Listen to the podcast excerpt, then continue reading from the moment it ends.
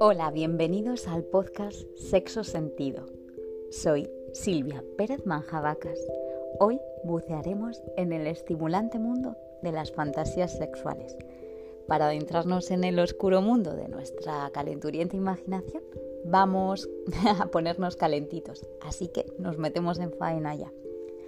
A todos los seres humanos nos encanta imaginar cosas, sobre todo si nos hacen disfrutar cuando estamos en el trabajo puede que fantasees con que, bueno, llegue la hora de salir ya. Cuando estamos de viaje, con llegar a nuestro destino inmediatamente. Pero, ¿y cuando estás en la cama? ¿Con qué fantaseas? Las fantasías sexuales las creamos en nuestra mente a partir de recuerdos, de películas, de relatos y tienen la ventaja de excitarnos y producir sensaciones que te pueden llevar a aumentar la respuesta sexual ya que una vez instaladas en nuestra mente provocan sensaciones positivas que aumentan el deseo sexual y nos generan excitación. En el fondo es recrear otra realidad que por algún motivo queremos tener. Tenemos derecho a tener todas las que queramos. ¿Quién nos ha excitado imaginando escenas o situaciones potencialmente eróticas, aunque ese permiso de sentir puede ser socialmente y moralmente cuestionado? ese permiso te lo tienes que dar tú. No vivirlas desde la culpa, sino abriendo mente y experimentando. Necesitamos echar a volar nuestra imaginación. Todos tenemos capacidad de pensar y con ello desarrollar lo que queremos en nuestra cabeza. A día de hoy sigue siendo un tabú para muchas personas, pero no es algo de lo que avergonzarse, aunque a veces pensemos que saltan el límite de lo sexualmente normal. Fantasear es natural y hay que romper tabús. A las fantasías sexuales hay que darles importancia y potenciarlas. A veces parejas acuden a consulta porque quieren hacer cosas nuevas, pero no se atreven a contarlo a su pareja porque no encuentran el momento o porque les da vergüenza confesar sus deseos. Y es momento terapia el perfecto para abrirse al cambio y que la pareja se abra. Introducir novedades como pueden ser las fantasías sexuales ayudan a incentivar tanto la cantidad como la calidad de las relaciones y pueden ayudar a salir de la rutina. Nos pueden dar información de lo que nos gusta. Eso de que llevas muchos años en una relación y que tengas fantasías sexuales incluso secretas no significa que sea porque la relación está acabada. Las fantasías sexuales son un privilegio de nuestra especie todos los seres humanos fantaseamos por igual, no importa cuál sea nuestra orientación sexual. Pero es verdad que se socializa a las personas de manera diferente, según los roles de género mujer-hombre. Es decir, aprendemos a desear como mujeres y aprendemos a desear como hombres, a través de la cultura, la familia, la sociedad. Las mujeres, por cómo son socializadas, tienen o tienden más a tener vergüenza a la hora de compartir sus deseos sexuales. ¿Y cómo fantaseamos? Fantaseamos de manera más visual, más detallada y más intensa. Cuando somos pequeñas, de manera más romántica y sensual. A medida que crecemos con nuestra experiencia, pues se vuelven más sexuales. Los hombres van más al grano, fantaseando, y por lo general no tienen vergüenza por compartirlas. Pero todas las fantasías tienen beneficios. ¿Cuáles son esos beneficios? Pues mira, fantasear te permite vivir experiencias que de otra manera puede que no vivieras. Viajar es gratis, nos, conectan también con nuestra libido. Todo lo que pensamos genera sensaciones.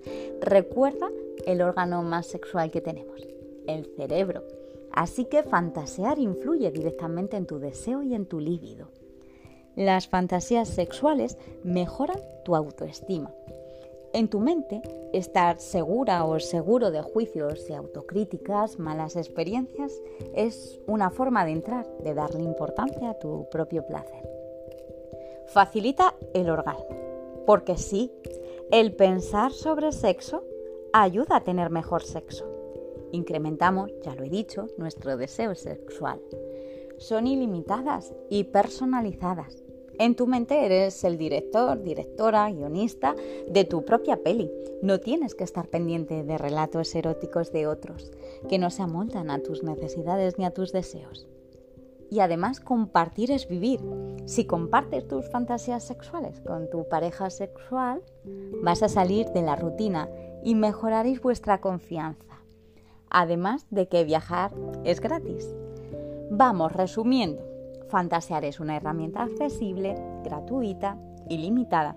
Es como ir al gimnasio erótico de tu mente, ya que entrenas tu placer, mejoras tu autoestima, tu líbido y conectas con tu cuerpo. Una maravilla, vamos. Y si tengo demasiadas, la imaginación se entrena. Cuanto más fantasees, más fácil te será hacerlo. Intenta fantasear con todos los sentidos. Cuanto más detalles incluyas, mejor. Así tu cerebro hará que sientas las mismas sensaciones que sentirías si realmente estuvieras ahí, en esa situación. Las fantasías sexuales son un gran medidor de nuestra salud sexual. Cuanta más fantasía y más actividad, nuestra salud sexual mejorará. Quizá alguna vez has tenido una fantasía que jamás compartirías o incluso que a ti mismo te asusta. No te preocupes porque no todo lo que deseamos lo querríamos vivir en la vida real.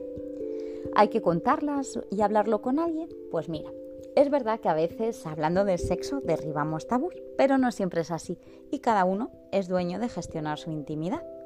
No es necesario compartirlo si no lo consideras, aunque a veces contarlo puede ayudar a crear situaciones morbosas a la hora de mantener relaciones.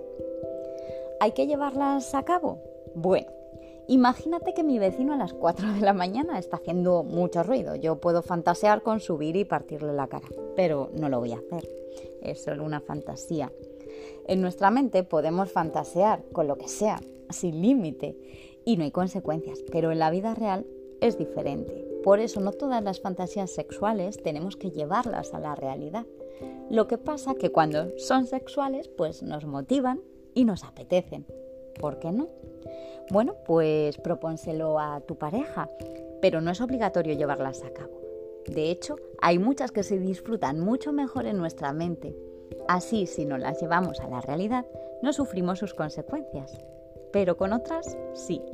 Y los disfrutaremos mucho. ¿O no?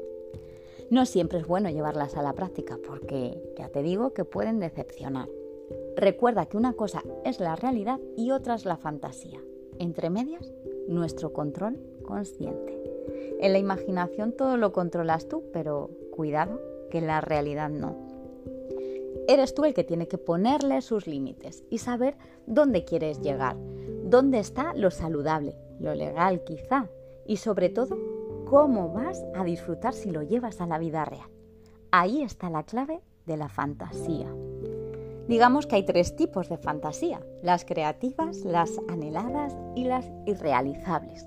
Las creativas tienen como objetivo despertar el deseo, vamos, la chispa que provoca el incendio y puede que quieras realizarlas y puede que no. Las anheladas nacen de todas aquellas experiencias que nos gustaría probar, nacen de nuestra curiosidad y puede que las realices o se queden en puras fantasías. Las irrealizables estas no saldrán de tu imaginación, pero desear es legítimo, así que no te preocupes si a veces fantaseas con cosas que hieren tu integridad física o que son ilegales. Esto es como jugar al Fortnite. Tú no vas a hacer en la vida lo que haces en el juego de guerra, pero te desahogas.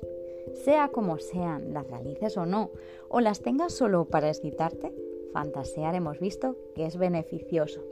Ahora me dices si también coincides en las más habituales. Yo aquí traigo mi top 10.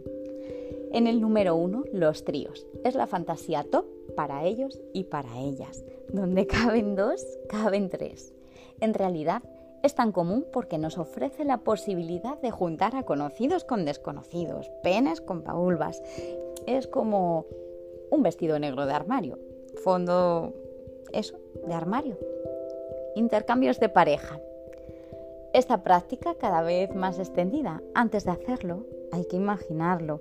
Si quieres llevarlo a cabo, recuerda dos cosas. La más importante en la pareja que era la comunicación. Dejad por tanto claro que estéis dispuestos a aceptar y que no.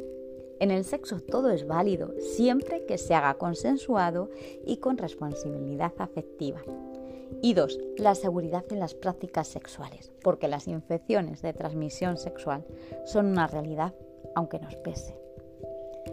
En el top 3 tenemos lugares públicos. Me vienen a la cabeza mil lugares. Un portal, un parque, en la playa, baños públicos, probadores, un bar, el ascensor.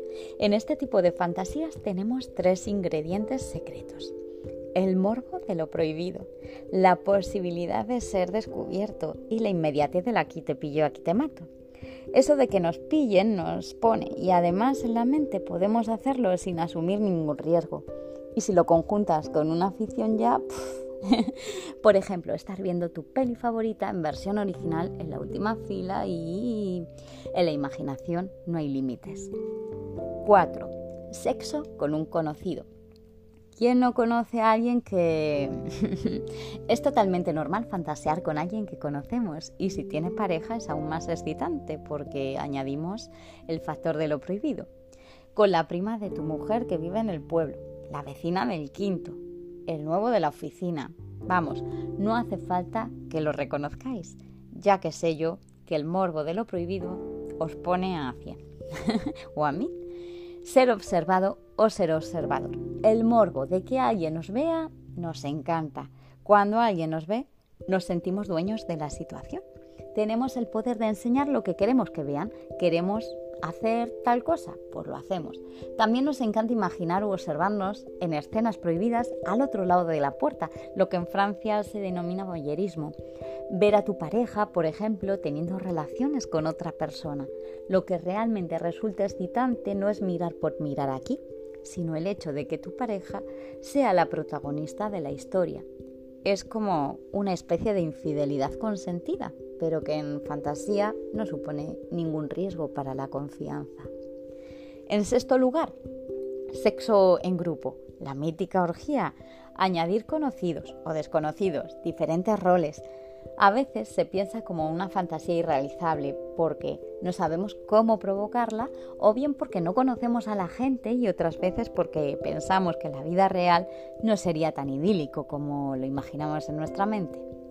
En séptimo lugar, ser dominado, dominada y dominar. Es un clásico que se ha popularizado y que es la fantasía más frecuente entre el público femenino, yo diría que desde 50 sombras de Grey. Sí, desde las ataduras hasta el sado más puro, pasando por el forcejeo.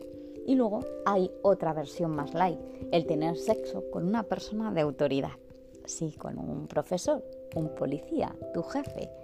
¿Qué te parecería dejarte llevar por ese rol de secretaria sexy o de alumna seductora. Aunque la segunda fantasía más frecuente entre las mujeres es justo la opuesta, la de ser dominatrix y que tu sumiso se rinda a tus pies. En octavo lugar tenemos sexo con alguien con gran diferencia de edad. Si fantaseas con alguien mayor, queremos que nos transmita sus conocimientos y experiencias. Si fantaseamos con alguien menor, lo que queremos es sentirnos en posición de poder y transmitir nuestro conocimiento. En las mujeres también es frecuente la novena, que es tener sexo con otra mujer, siendo heterosexual. No tiene que ver con tu orientación, solo lo usas para excitarte. Y en el número 10, sexo con un extraño o con un famoso. Un encuentro fugaz con el que te trajo la pizza o con la camarera de la cafetería o con ese actor o actriz Mm, que todo lo que hace te encanta, aunque sean un bodrio sus pelis, no sé, dejarte seducir por Thor o Scarlett Johansson o por la candidez de Brad Pitt o de Angelina Jolie o el encanto de Ryan Reynolds o, no sé, Emma Stone. Vamos, que juntar admiración con placer es una mezcla explosiva. Fantasías sexuales es por tanto un recurso erótico tan pálido como puede ser un libro, un juguete, una peli. No son ni buenas ni malas, son simplemente una forma de conocerte mejor, una ruta a tu placer. Espero haberte ayudado a echar por tierra viejos tabús y a partir de ya a dar rienda suelta a tus fantasías. Venga, ¿a qué estás esperando?